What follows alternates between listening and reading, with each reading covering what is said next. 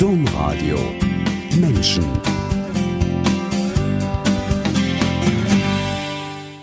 Wie wirklich ist Gott? Was widerfährt jemandem, der es wirklich ernst mit Gott meint? Gibt es das tatsächlich? Eine Beziehung, eine echte Beziehung mit Gott? Solche Fragen haben Markus Röntgen schon immer bewegt, so sehr, dass er selbst Wege und Antworten finden musste. Sein eigenes intensives Fragen hilft ihm heute, weil Markus Röntgen Antworten gefunden, aber das Fragen nie aufgehört hat, begleitet der Theologe, Seelsorger und Familienvater als Referent für Erwachsenenspiritualität und Exerzitien im Erzbistum Köln heute andere bei ihren Fragen und ihren Wegen. Von seinem eigenen Weg, der in der Eifel bei Monschau begann, auf dem der Aachener Bischof Klaus Hämmerle eine entscheidende Rolle spielt, Mystik und Lyrik, aber auch Trompete und Fußball wichtig sind, erzählt Markus Röntgen in dieser Sendung. Herzlich willkommen, Markus Röntgen. Herzlich willkommen alle, die eingeschaltet haben. Am Mikrofon Angela Krumpen. Markus Röntgen, unser Gast stellt sich zu Beginn der Sendung Menschen selber vor, deswegen bitte Alter. 50 Jahre. Ganz frisch, ne? Ganz frisch, ja. Herzlichen Glückwunsch. Vielen dann Dank. Religion ist ja bei einem katholischen Seelsorger klar, aber wie gerne katholisch? Recht gerne. Recht gerne. Von meiner Mutter habe ich So Tatkraft und ein bisschen Umsicht, Vorsicht. ohne meinen Vater Säße ich, glaube ich, nicht hier und äh, hätte vielleicht auch den ersten Impuls zu meinen größeren Fragen nicht bekommen. Meine Tante hat mir Viel Liebe ge gegeben und äh, mir gezeigt, dass Liebe was Wirkliches ist. Beruf, Theologe, Seelsorger, beides wichtig. Nicht nur gut denken, sondern mit den Leuten gehen. ähm, Berufung, also verstanden in dem Sinne, gibt es etwas, von dem Sie denken, das ist Ihre Aufgabe? Ja, mit Menschen existenziell nach Gott suchen und zu schauen, was das für ihr Leben besagt. In einem Eifeldorf in den 70er Jahren groß zu werden, hieß in meinem Fall Ja, nicht so viele Möglichkeiten, äh, sich zu entfalten, was das Äußere betraf, aber man musste halt wählen und es gab so drei, vier Möglichkeiten und da habe ich schon genau hingeschaut, was ist meins. zum Beispiel Fußball. Fußball war Fußball war sehr wichtig, ist sehr wichtig. seit über vier Jahrzehnten einen Freund zu haben bedeutet? Was ganz Kostbares, ja. Als ich mit 14 Jahren einen Herzanfall hatte, da äh, hatte ich große Angst und äh, mir wurde irgendwie klar, dass es etwas anderes ist, ob man weiß, dass man sterben kann oder ob man es zutiefst glaubt und erfahren hat, dass das ganz nahe kommen kann. Berufsmusiker, bin ich nicht geworden, weil Es nicht ganz gereicht hat.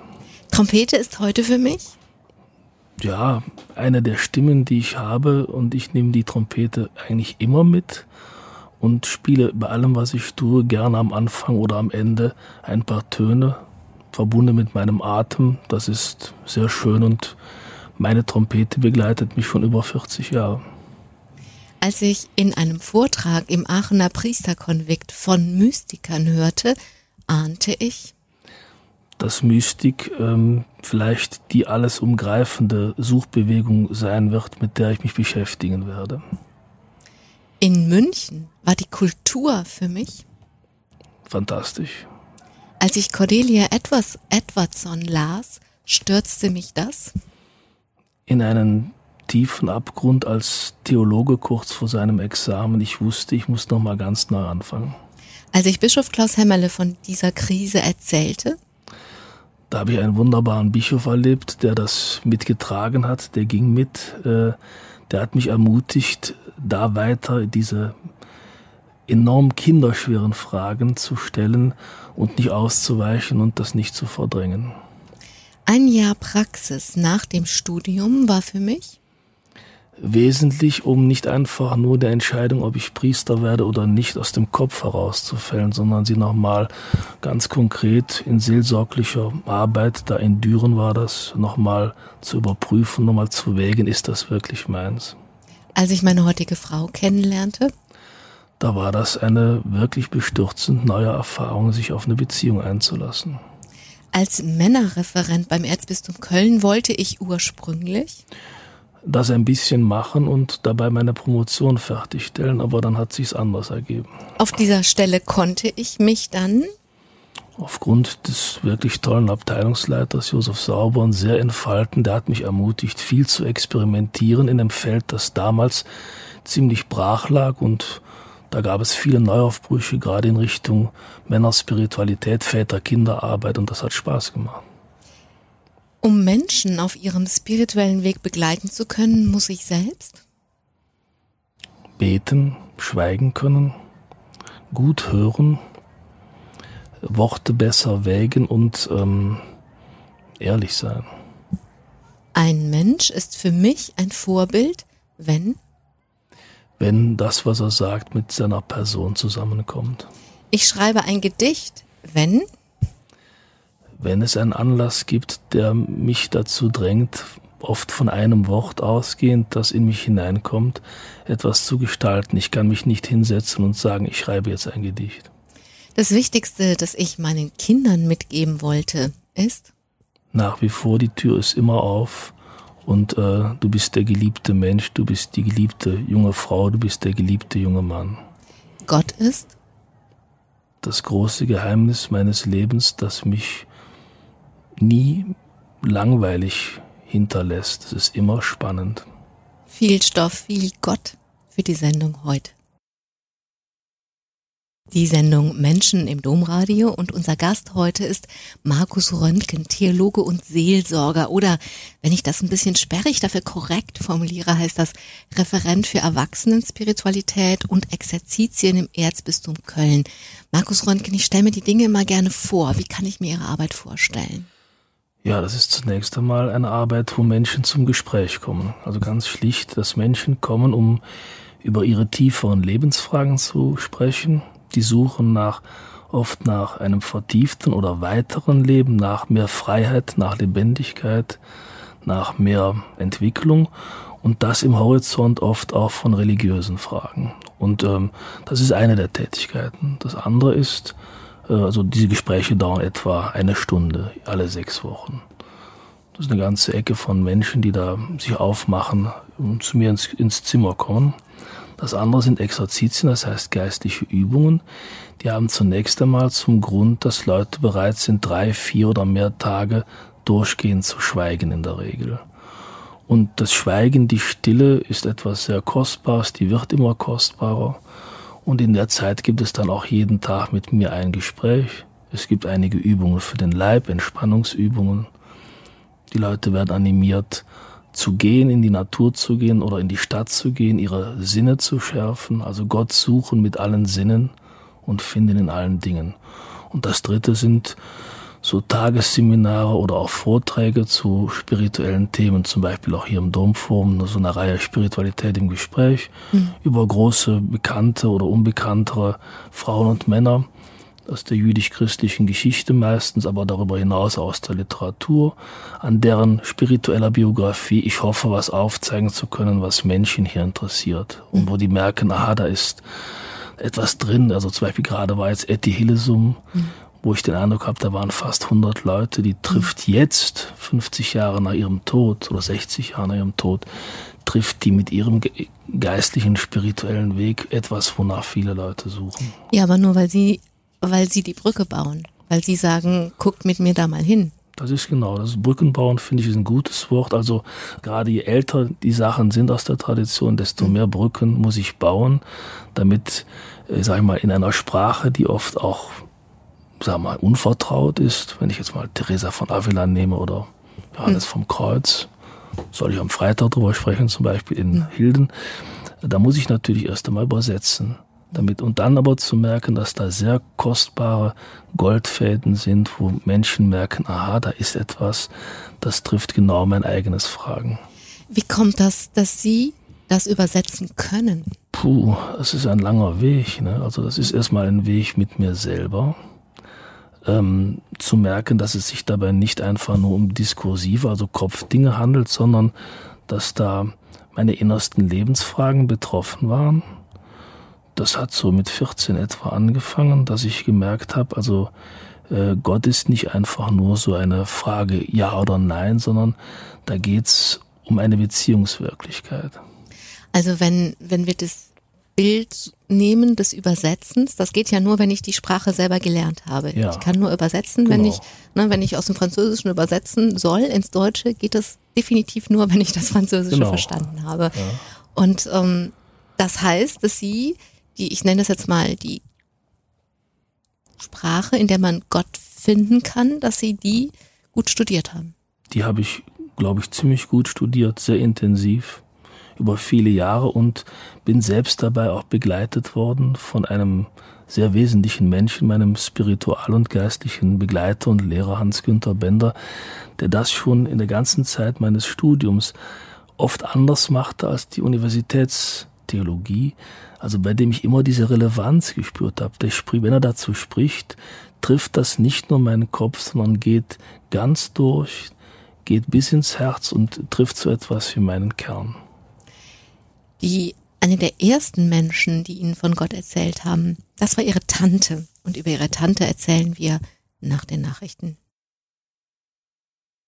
In der Nähe von Monschau, also in der Eifel, ist unser heutiger Studiogast Markus Röntgen in Röttgen. In Rötgenrott. In Röt. Also ich wusste Röntgen, Röttgen, Genau, Rott, ist aufgewachsen, ja. Das ist so ein richtig kleines Eifeldorf, vor allen Dingen Rott, ne? Rott hat damals, als ich ein Kind war, als ich ein Junge war, hatte knapp 1000 Einwohner. Rötgen ist schon größer und heute noch größer, aber man muss, um nach Rott zu kommen, immer ein Stück durch den Wald fahren, aus vier Richtungen und das war ein kleines Dorf mit, ja, mit drei, vier Möglichkeiten, die man als Kind so machen konnte. Fußball hatten Sie schon gesagt, Genau. Musik ging noch, Schützenverein und Feuerwehr. Und Feuerwehr. Die vier und ich habe halt Fußball und Musik gemacht. Nicht Messdiener. Nein, da gab es zwar eine, eine Avance nach der Erstkommunion, Mhm. aber wir hatten damals einen Pfarrer, der hatte das Konzil nicht mit vollzogen, hatte eine Sondergenehmigung und zelebrierte mit dem Rücken zum Volk. Und gut, das habe ich als Kind jetzt nicht so groß verstanden, aber der hat äh, uns meistens sonntags angebrüllt in den Predigten und dann ähm, habe ich einen Versuch gestartet, mal Messdiener zu sein und dann ähm, habe ich sofort gemerkt, das ist ziemlich gewalttätig und dann, was der uns da vermittelt und dann habe ich ähm, meinen Eltern gesagt, da gehe ich nicht mehr hin. Und da war ich nur einmal und dann äh, hat dieser Pfarrer meine Mutter auf der Straße angesprochen. Ich war in Religion gut, warum ich nicht mal käme und dann hat sie nur gesagt, das möchte der Markus nicht und da bin ich ja froh drum, dass sie das so gemacht hat. Die hatte natürlich großen Respekt, das war damals zu Anfang der 70er Jahre noch, dass so ein Dorfpfarrer noch eine äh, Pfarrer, Polizist und so und Lehrer oder Lehrerin, das waren Autoritäten und die wurden nur indirekt befragt, aber nicht offen attackiert, jedenfalls in so einem Eifeldorf nicht. Also sie hat sich vor sie gestellt. Ja, Dann bleiben wir vielleicht kurz bei dem Pfarrer, dass, ähm, dass das ging. Der hat einfach eine Ausnahmegenehmigung bekommen und hat da in diesem, in diesem Wald sein eigenes kleines Königreich gehabt. so kann man sagen, ja. Und äh, er wurde also nicht äh, reglementiert vom Bistum damals in Aachen. Er konnte das machen. Man sagte, der ist alt und die können ja froh sein, dass sie noch jemanden da haben. Und ähm, ja, der hat das dann im Grunde gemacht bis kurz vor seinem Tod. Und das ist im Grunde fast meine ganze Jugendzeit und Kinderzeit. Also der war dann weg, da war ich schon äh, Priesterkandidat fürs Bistum Aachen, da war ich schon über 20 Jahre alt. Der Kontrapunkt dazu war unter anderem ihre Tante. Ich habe auch eben gesagt, von ihrer Tante haben sie ganz viel gelernt, aber auch ihre Familie. Also ihnen, es gab einmal diesen, diese herausgehobene Position dieses Pfarrers, wenn es um Gott ging und in ihrer Familie galt was anderes. Ja, die hätten den, wie gesagt, nicht öffentlich attackiert, aber die äh, konnten das sehr gut re relativieren, was uns da überkam. Also äh, die lebten schon eine sehr fromme Biografie, meine Eltern und meine Tante ihr vor allen Dingen, und mein Onkel Josef und seine Familie, aber die ähm, standen für etwas anderes. Und es war klar, dass, äh, für diese, dass sie das nicht unterstützten und dass dann auch so vor allen Dingen sonntags beim Mittagessen oder auch so in den Gesprächen äh, klar war, die denken über viele Dinge weiter, freier, offener. Vor allen Dingen ihre Tante Ia, die war nicht verheiratet. Was, Was hat die denn gedacht? Was haben Sie denn da mitbekommen?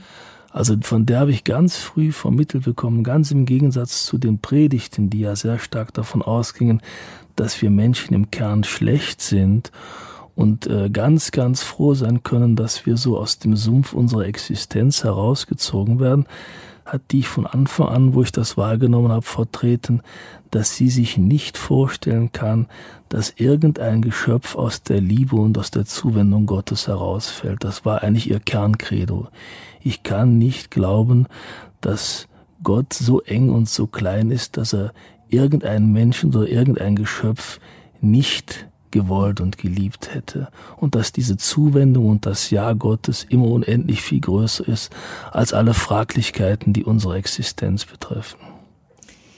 Und dann sind Sie 14 Jahre alt gewesen und hatten diesen Herzanfall, von dem wir im Fragebogen schon gesprochen haben. Und der hat das, was was Sie da so mitbekommen haben, wie Sie groß geworden sind, ganz existenziell gemacht? Ja, das war eine Erschütterung. Das war, ich weiß noch ganz genau, ein Sonntagnachmittag. Es war Kirmes in Rott. Ich hatte da irgendwie viel rumgetobt und auf einmal fing dieses Herzrasen an. Das war auch nicht mal so Herzrhythmusstörungen für ein paar Minuten. Das ging über sechs, sieben Stunden. Und ich weiß, wir sind gar nicht zum Arzt gefahren. Meine Eltern haben geglaubt, das gibt sich wieder. Und hm. das ging bis in den Abend. Und ich weiß, dass meine Tante mich da sehr in den Arm genommen hat und versucht hat, irgendwie mich zu beruhigen. Und ich glaube, abends gegen 10 Uhr hörte das wieder auf und das Herz schlug wieder im normalen Takt. Und da habe ich zum ersten Mal klar Todesangst gehabt. Ich habe gedacht, du stirbst jetzt. Und mhm. das ähm, war dann eben so, dass ich von dem Augenblick an wusste, das ist nicht irgendwas, was irgendwann kommen kann. Das ist immer je jetzt möglich. Und hat mich auch nochmal in meiner Gottsuche damals schon als junger Kerl ähm, daran gebracht, dass ich eben nicht ähm, jemand bin, der sich so theoretisch über dieses Thema auslässt, sondern ich wusste immer, wenn das eine Wirklichkeit ist, dann ist es eine Beziehungswirklichkeit, die etwas in dir anspricht, was dich unbedingt angeht nicht nur die Frage nach meiner Endlichkeit oder meiner Sterblichkeit, sondern auch, was heißt das für dein Leben? Was bedeutet das? Also, äh, wie gehst du mit dem Thema deiner Endlichkeit um und mit der Frage danach, gibt es etwas, was größer ist als diese, dieser Block, in den du hineingezwängt bist, dieses, diese kurze Zeit oder längere Zeit von Existenz? Und dass diese Frage nach dem, was relevant ist, nicht irgendwann kommt.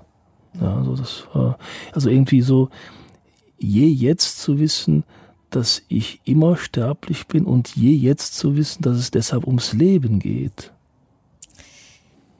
Wie haben Sie das denn ab dann gemacht? Also wie haben Sie denn versucht rauszukriegen? Also Sie haben gewusst, es geht ums Leben. Wie haben Sie das denn versucht rauszukriegen, was das Leben ist oder was relevant im Leben ist? So muss ich fragen. Ich glaube, dass so sehr hilfreich war Lesen erst einmal. Also meine Tante Ia, die brachte mir sehr oft äh, Bücher mit äh, aus der Stadt Aachen, wo sie arbeitete, die immer ein Stück weiter waren als eigentlich meine Entwicklung. Äh, das fing schon mit, mit 10 an, mit Krabat von Ottfried Preußl, aber auch so ab 14 an schon Dostoevsky, der Idiot, Brüder Karamasow und so etwas. Also wo ich immer sagen würde, war immer schon eine Nummer zu groß, aber ich habe das verschlungen und das war natürlich okay, wenn ich Nachmittage auf einer Couch lag und las. Das fanden meine Eltern prima. Der Junge ist, äh, liest und er tut was für sich. Dann waren auch Sachen dabei, die, die, die sicherlich von ihnen nicht so toll gefunden worden wären, also Thomas Mann und so etwas. Das war das eine. Und das andere war die Entdeckung der Musik. Damals mhm. schon, vor allen Dingen so mit 14, 15, nicht nur Beethoven und Mozart, sondern auch dann die Symphonien Gustav Mahlers und Anton Bruckners. Die sind bis heute für mich Maler für die Gottsuche und Bruckner für eine Art von Antwort, die ins Mystische geht, sehr relevant. Und das Dritte ist also ähm, nach Lebensformen zu suchen, also die damals weit über äh, das, was man im Dorf erfahren konnte, hinausgingen. Äh, sehr schön war das, selbst Musik zu machen. Und ähm, ja, und in dem Zusammenhang also auch zu merken, dass da etwas drin ist mit Atem und ähm, mit ähm, mit sich spüren, was so mich darauf brachte, so an dem zu bleiben, was mich unbedingt angeht. Und das ist vielleicht das, was ich Religion nennen würde. Sie sind so daran geblieben, dass Sie das professionell gefragt haben. Professionell fragen tut man zum Beispiel im Studium. Deswegen haben Sie Theologie studiert, aber das machen wir gleich. Markus Röntgen, heute unser Gast in der Sendung Menschen.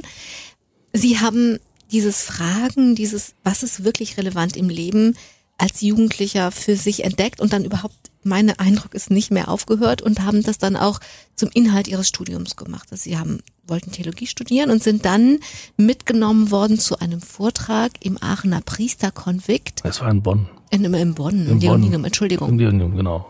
Und ähm, an diesem Abend ist was ganz Entscheidendes passiert. Ja, also bis, genau, also bis dahin hatte ich also Germanistik, Philosophie und äh, ein bisschen Theologie studiert und dann, wie gesagt, gab es dienstagsabends im Leoninum diese Vorträge des Spirituals, Dr. Hans-Günther Bender.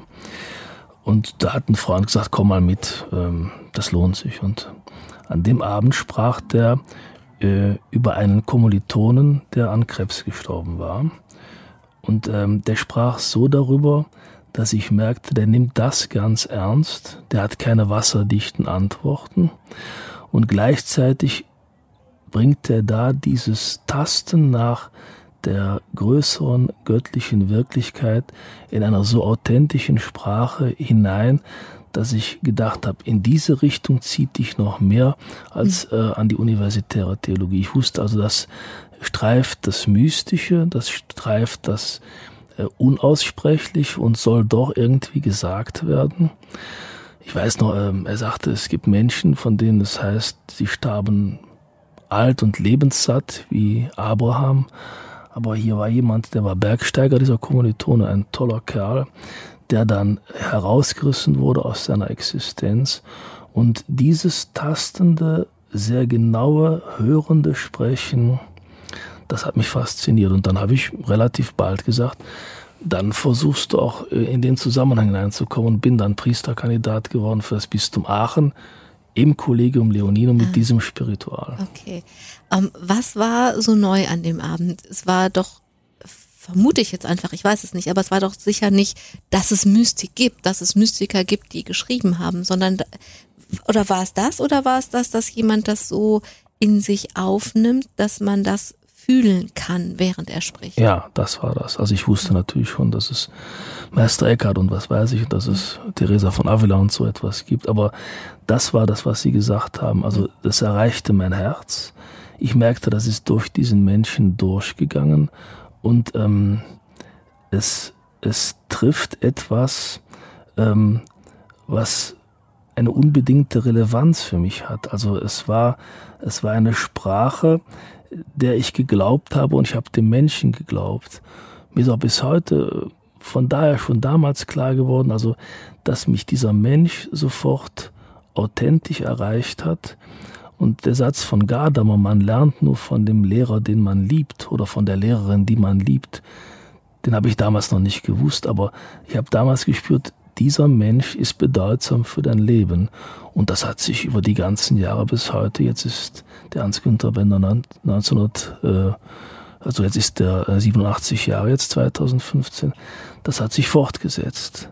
Mhm. Und ähm, also das ist ja auch was, was Starkes, wenn man merkt, dass in einem sehr schwierigen oder sehr komplexen Zusammenhang jemand da ist und spricht und wirkt und ist, dem ich weitestgehend glauben und vertrauen kann. Ich glaube, das war das. Also das war äh, Mystik in dem Sinne, wie der Rana das mal gesagt hat, jemand, der etwas erfahren hat. Und das war nicht banal und das war auch nicht einfach.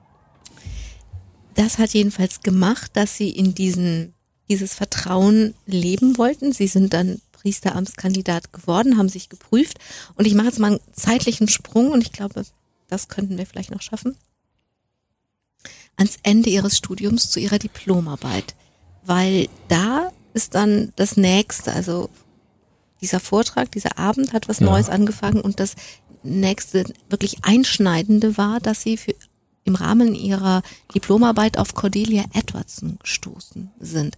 Cordelia Edwardson war die Tochter von Elisabeth Langgesser und Elisabeth Langesser hat versucht, Cordelia Edwardson vor dem Holocaust zu beschützen. Das ist ihr nicht gelungen. Die ist in Auschwitz gewesen, genau. auch um ihre Mutter nicht zu verraten. Die hat die da geschützt quasi. Genau.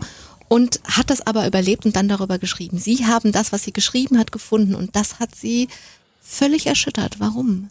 Ja, das war äh, einfach eine andere Sprache und äh, das weiß ich noch genau. Ich hörte einen Beitrag aus Duisburg und der dortige Bürgermeister Josef Krings ähm, las, statt einen Beitrag zu geben zu einer Gedenkfeier anlässlich äh, äh des, der Shoah-Erinnerung, las nur einen Abschnitt aus diesem Buch. Und der elektrisierte mich. Es war Cordelia Edvardsson, also war nach dem Krieg, den sie überlebt hat, bei einer schwedischen Familie gelandet, die sie großzogen, die sehr warmherzig waren und sollte das erste schwedische Weihnachtsfest mitfeiern.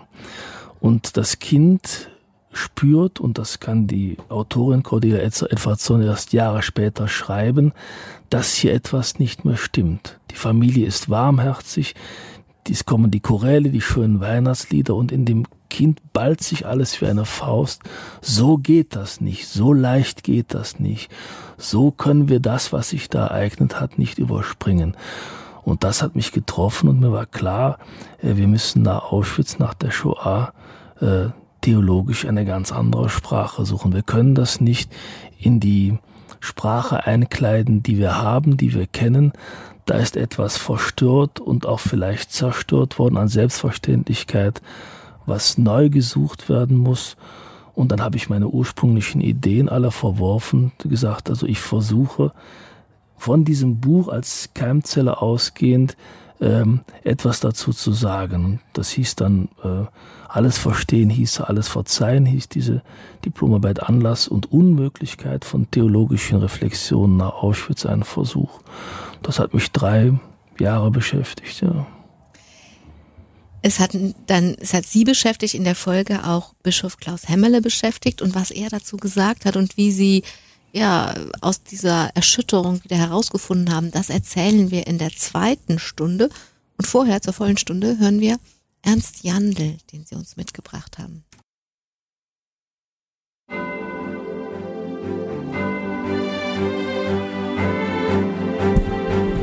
Domradio. Das Wort um elf.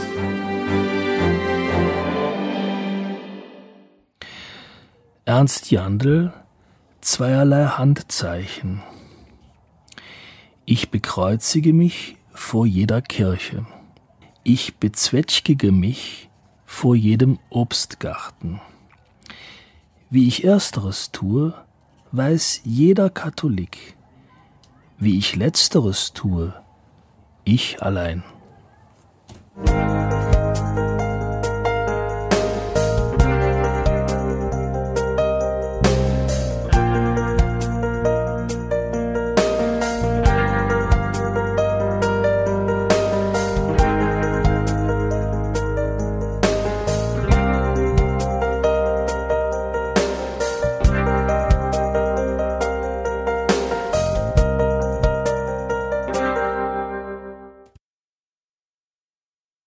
Am Mikrofon Angela Krumpen und zu Gast im Studio ist Markus Röntgen, der uns Ernst Jandl mitgebracht hat. Nicht Theresa von Avila, nein. nicht Etty Hillesum, nein, Ernst Jandl. Warum? Ja, ich finde erstmal, das ist jetzt auch ganz gut, so ein etwas leichteres Wort zu hören und gleichzeitig hat das, finde ich, eine tiefe Weisheit, die auch ein Stück weit mit mir zu tun hat. Also ich bin eingebunden in die katholische Kirche und mir sind die Riten und die ganzen Gebräuche sehr vertraut. Und auch gibt es auch vieles, was ich sehr wertschätze.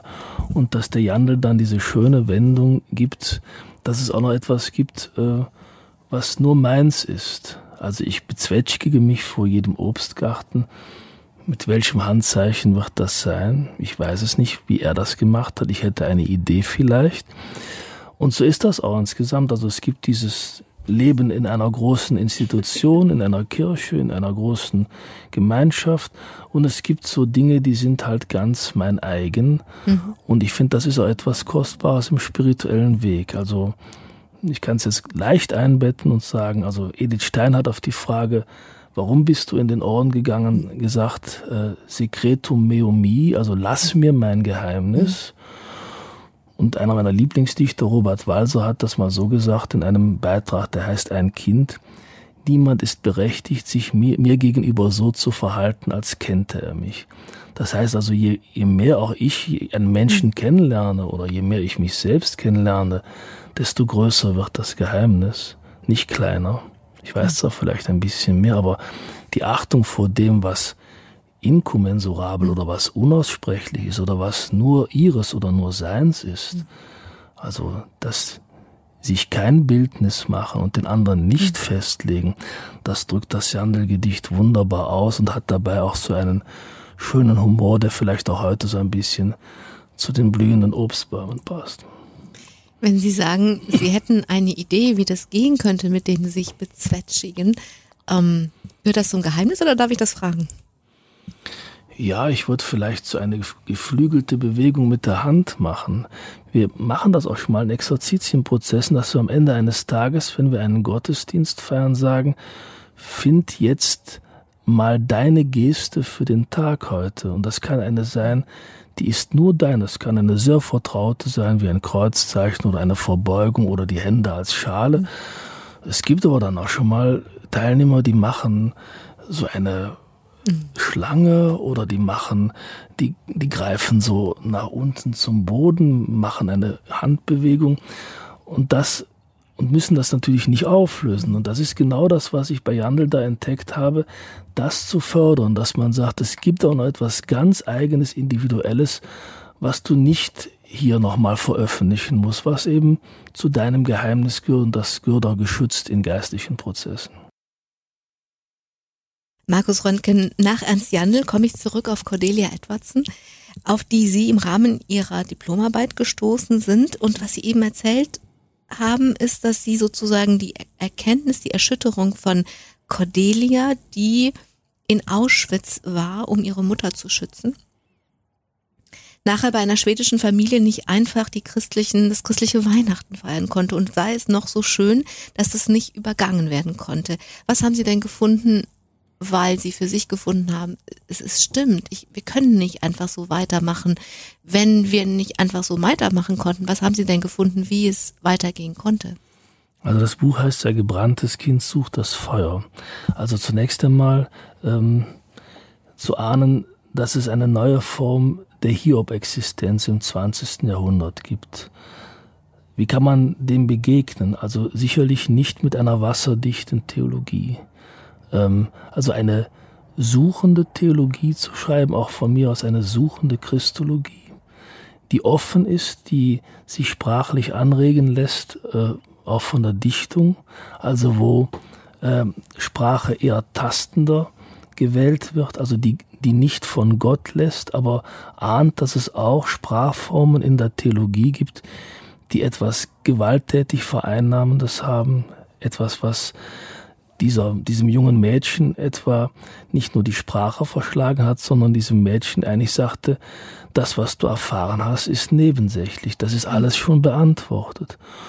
Und ich glaube auch, dass, also jetzt um mal ganz aktuell zu sagen, dass wenn der Kardinal von Köln äh, bei etwa diesem Gedenkgottesdienst sehr stark ähm, dieses Wort von Jesus, mein Gott, warum hast mhm. du mich verlassen, ins Zentrum stellt, Wäre das vor 50 Jahren so gewesen, hätte das jemand so stark betont?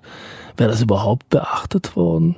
Also, das hätte man gesagt, ja gut, das war ein Hindurchgang, aber wir wissen ja schon, äh, wie sich das gelöst hat. Aber dieses, also wie so ein Wort nochmal neu zu bedenken oder die Lehre und das Schweigen des Kar Samstags zu entdecken, die Erschütterung zu zu verspüren. Was heißt das eigentlich, dass es da bei dem leeren Grab etwa heißt, er ist nicht hier? So solche Dinge, die ähm, dafür eine Sprache zu finden. Ja.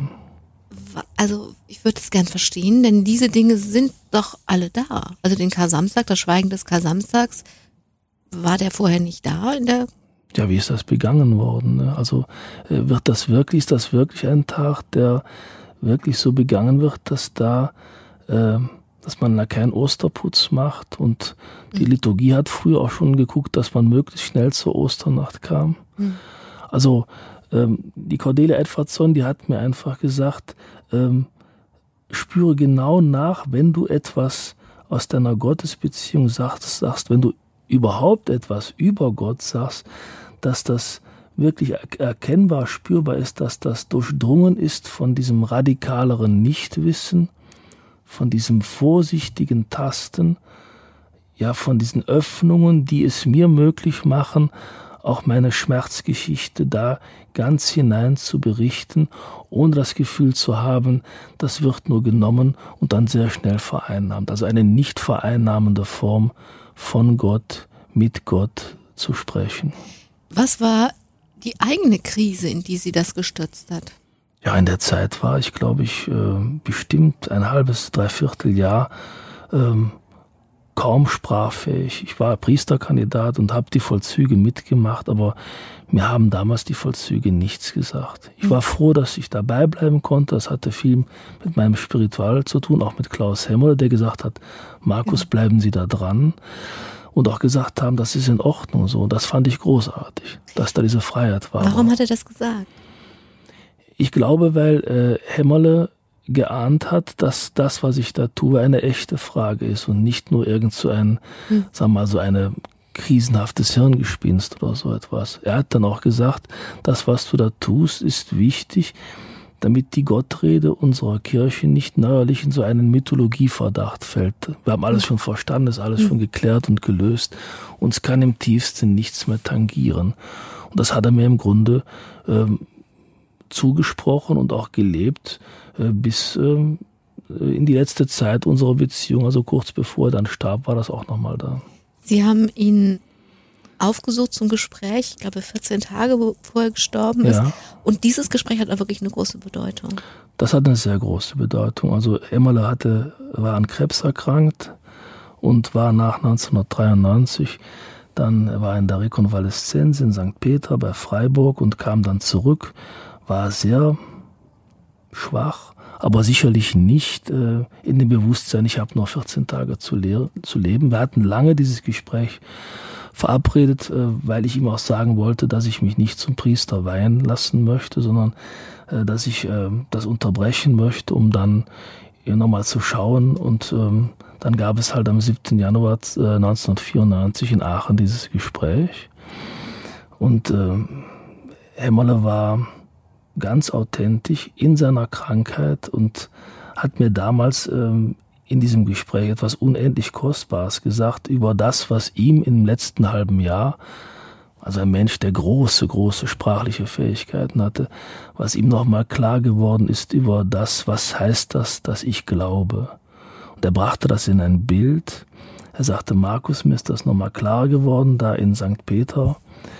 Ähm, du hängst über einem Abgrund, unter dir ist bodenlose schwarze Tiefe und du hast die Hand an einer Wurzel. Und dann lass diese Wurzel los. Und da war mir klar, das sagt jetzt nicht jemand, der ein neues theologisches Sprachspiel kreiert, sondern das war eine Existenzerfahrung. Im Domradio in der Sendung Menschen unser Gast heute Markus Röntgen.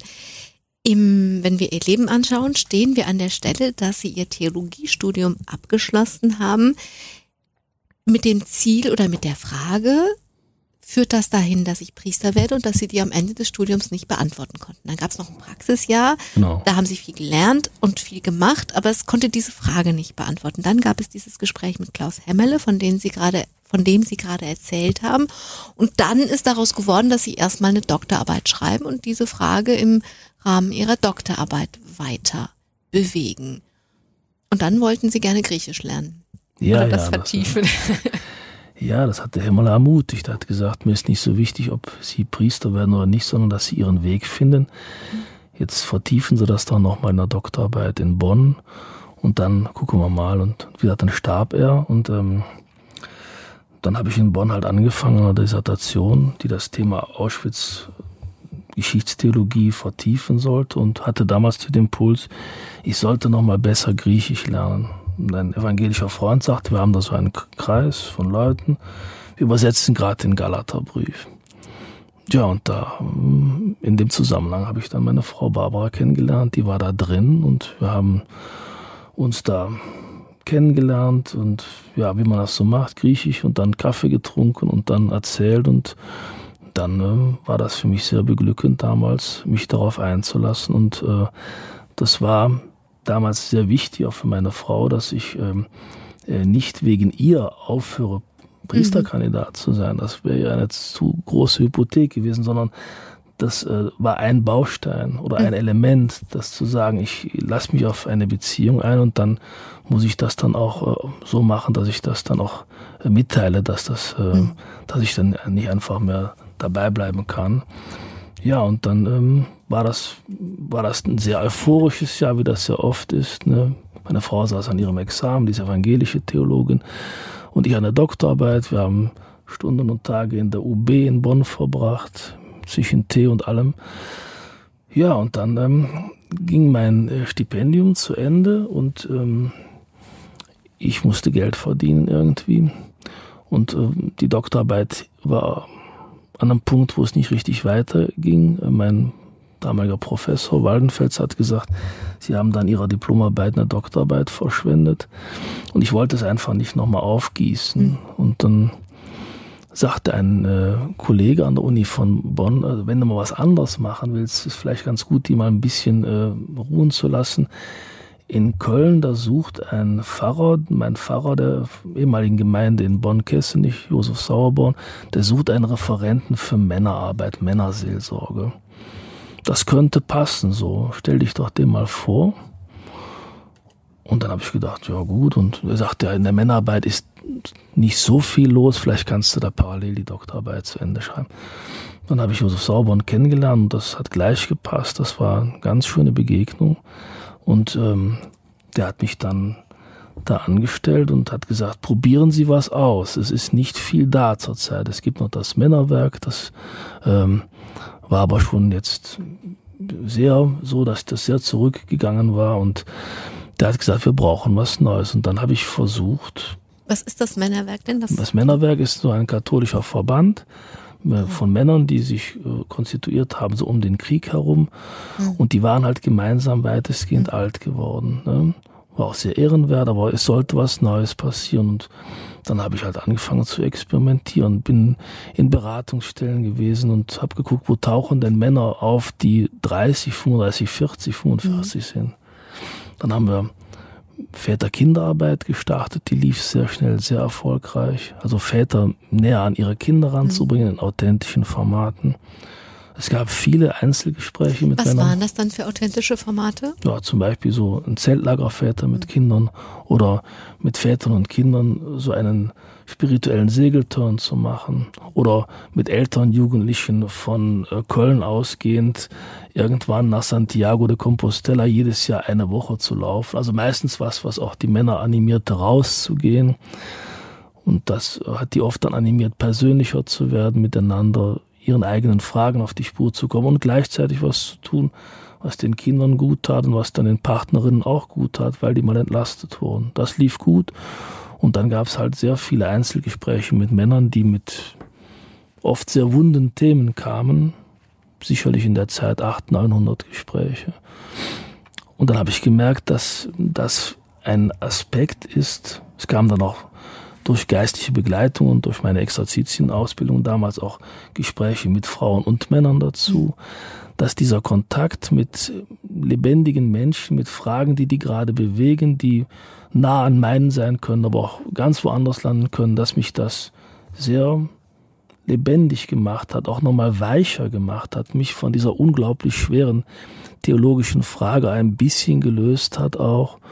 Und dann kamen halt unsere drei Kinder, wir haben geheiratet und bekamen halt drei Kinder, zwei Jungs und ein Mädchen.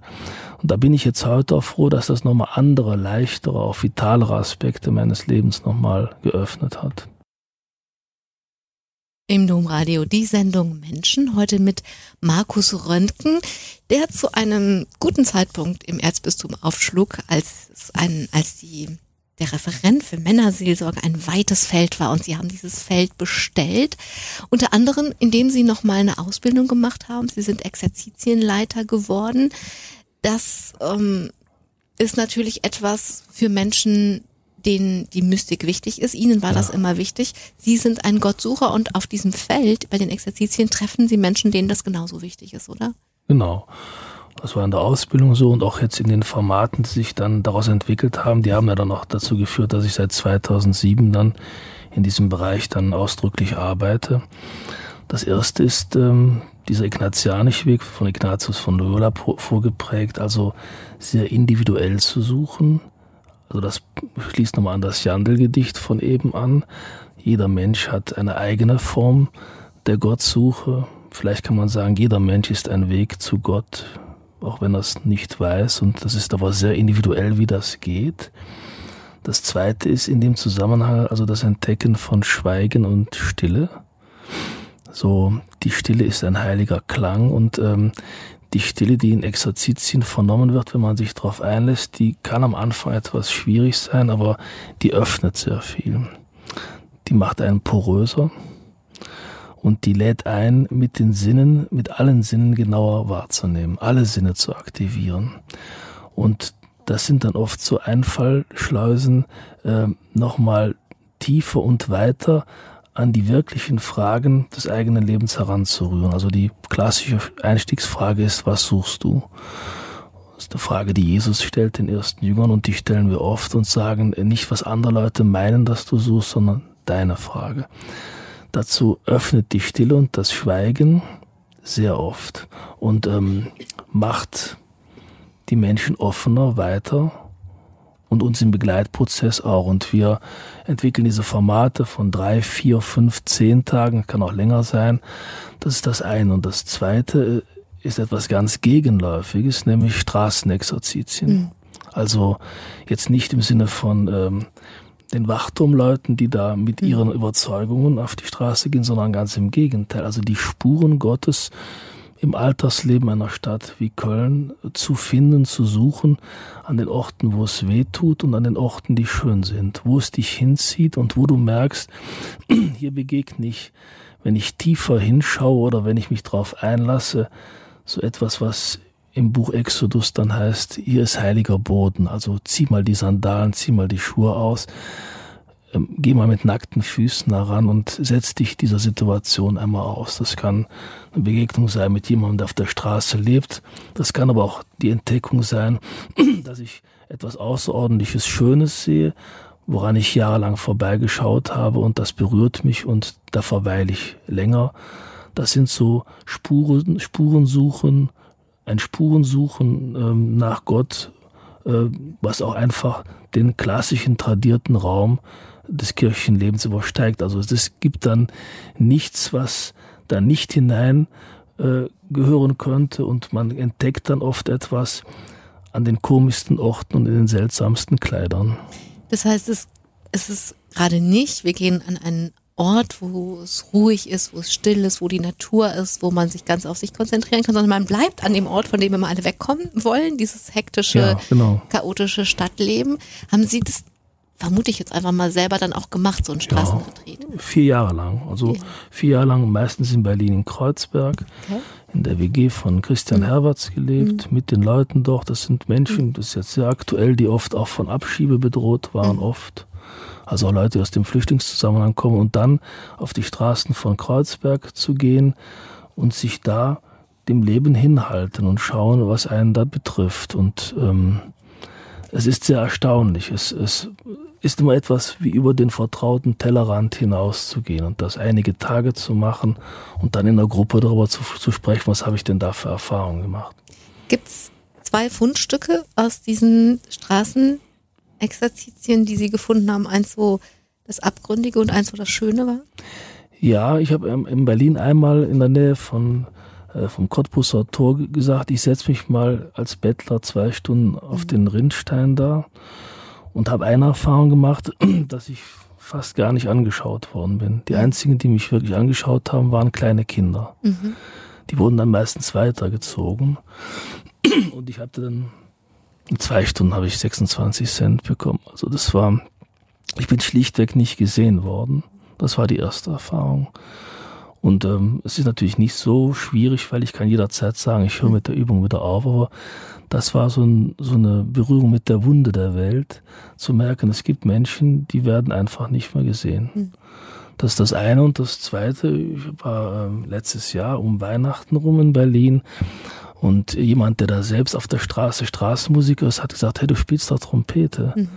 Ähm, nimm die doch mal mit. Das mhm. kommt jetzt gerade gut. Und dann habe ich an U-Bahn-Schächten Trompete gespielt und quasi mit meinem Koffer und habe dann äh, quasi der Form gebettelt.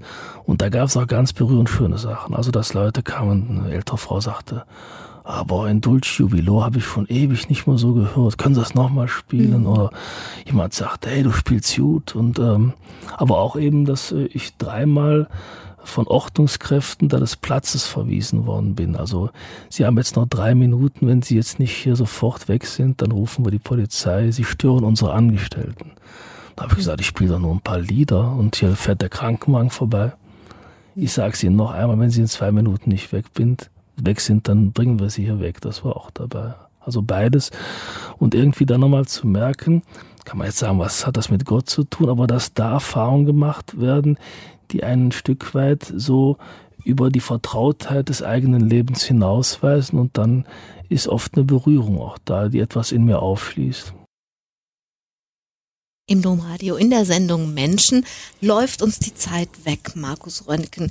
Das ist ein bisschen schade, weil ich glaube, ich hätte noch wirklich viele Sachen zu fragen.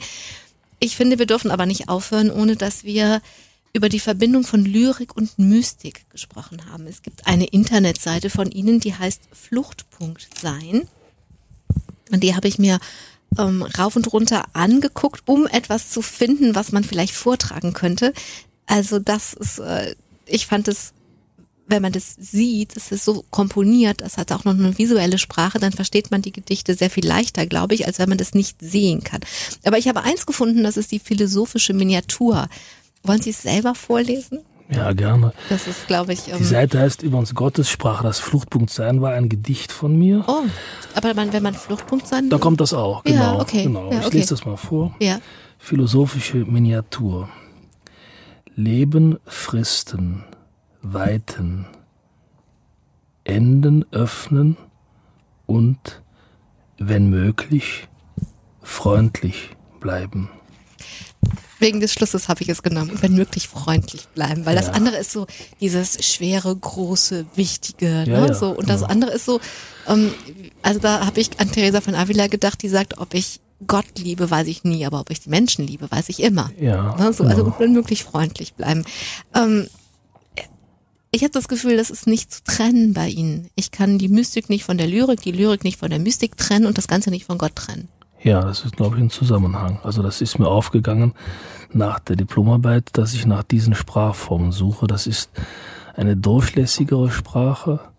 Lyrik ist poröser, kann auch mit Bildern, mit Sprachbildern arbeiten, die umkippen ins andere, kann auch paradox werden. Manche Dinge kann die Mystik auch nicht anders ausdrücken als im Paradox. Also es geht in der Mystik darum, in eine Einheit zu kommen mit Gott, dem Göttlichen, dem Gottgrund, dem Seelenfunken und gleichzeitig nichts festzuhalten, es wieder loszulassen. Also irgendwie ist Gott da, dieses Du, das nichts von allem ist und gleichzeitig alles in allem und allen und hat dann doch auch vielleicht ein Antlitz, wie das Antlitz Jesu, wo ich konkret in meine Alterswelt komme und dieses in Sprache zu gießen, in eine Sprache, die äh, zart ist, aber auch wund ist und die eine Ahnung davon gibt, dass es diese, diesen Zusammenhang gibt, in dem ich voll und ganz drin bin, aber den ich nicht besitze, den ich nie besitze. Das äh, finde ich äh, ganz stark und das ähm, öffnet den weitesten Zusammenhang. Also das ist dieses Gott offen statt irgendeiner wasserdichten Antwort. Und das ist nicht einfach nur eine spekulative Ebene, sondern das hat mit Erfahrung zu tun. Das ist die letzte Frage, die ich stellen wollte. Da wollte ich jetzt hin. Ähm, der 14-jährige Markus Röntgen hat sich gefragt, ähm, das hier, es ist so, ich muss sterben. Wenn nicht jetzt, wenn ich jetzt diese Herzattacke überlebe, dann muss ich irgendwann anders sterben, aber sterben muss ich. Und wenn ich sterben muss, dann ist es, wenn ich das wirklich weiß, dann gibt es eine ganz andere Dringlichkeit, für sich selber herauszufinden, was man mit dem Leben, das man hat und von dem man nie weiß, wie lange man es hat, anfängt. Dieser 14-Jährige hat sich gefragt, kann das sein? Gibt es das, eine Beziehung zu Gott? Und jetzt frage ich den 50-jährigen Markus Röntgen, hat er eine Beziehung zu Gott? Ja, ich bete und ich schweige und das äh, ist nicht so sehr dieses sehr viele Worte machen, sondern auf die innerste Stimme zu hören. Das mache ich jeden Morgen und zu schauen, ob daraus ein Wort kommt. Und ähm, diese Beziehung ist eine Beziehung, die mich ganz auf das alltägliche Leben verweist. Also das Innerste dieser Beziehung heißt oder sagt mir immer wieder, lebe jetzt lebe jetzt nichts als das Heute, nichts als diese Zeit, die jetzt ist. Das ist auch, glaube ich, der Zugang zur mystischen Verbundenheit. Und manchmal öffnet sich in diesem Leben jetzt der ganz große Zusammenhang, der weiteste Zusammenhang, dann wird das Unaussprechliche, dann das Unermessliche und dann hat das auch mit Beglückendem zu tun auch mit äh, der Erfahrung, dass es mich unendlich übersteigt, wie ein großes Magis, wie ein großes Meer, aber dass ich darin auch im innersten Kern meiner Person voll enthalten bin und so ich und so in der Hoffnung alle. Und das ist mir dann auch mal wichtig. Dann sind meine Tante dabei und meine Eltern und alle. Und dann möchte ich da keine Grenze ziehen. Wenn Sie sagen, und manchmal ist es unermesslich und dann ist das sehr beglückend. Wie ändert denn das, was Sie da fühlen, das, was Sie jeden Tag leben? Ja, das ändert viel. Ich werde aufmerksamer. Ich werde wacher und wunder. Ähm, ich habe eine Ahnung, dass ich mehr begabt bin zur Zärtlichkeit und auch zur Freundschaft. Also über die elementaren Beziehungen mit meiner Frau und meinen Kindern, also die Begabung zur tiefen und auch zärtlichen Freundschaft zu anderen Frauen und Männern.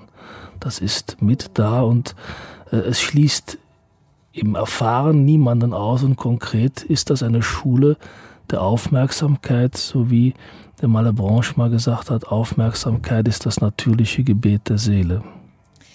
Gibt es etwas, was der, wenn er denn 75 Jahre alt werden sollte, der 75-jährige Markus Röntgen sich von Gott noch wünscht in dieser Beziehung zwischen den beiden? Ja, die große Überraschung. Also ich glaube, ich werde damit nicht fertig. Da kommt noch was. Und immer angstfreier und vertrauender auf das, was ich da nicht weiß und nicht habe und nicht will, zuzugehen.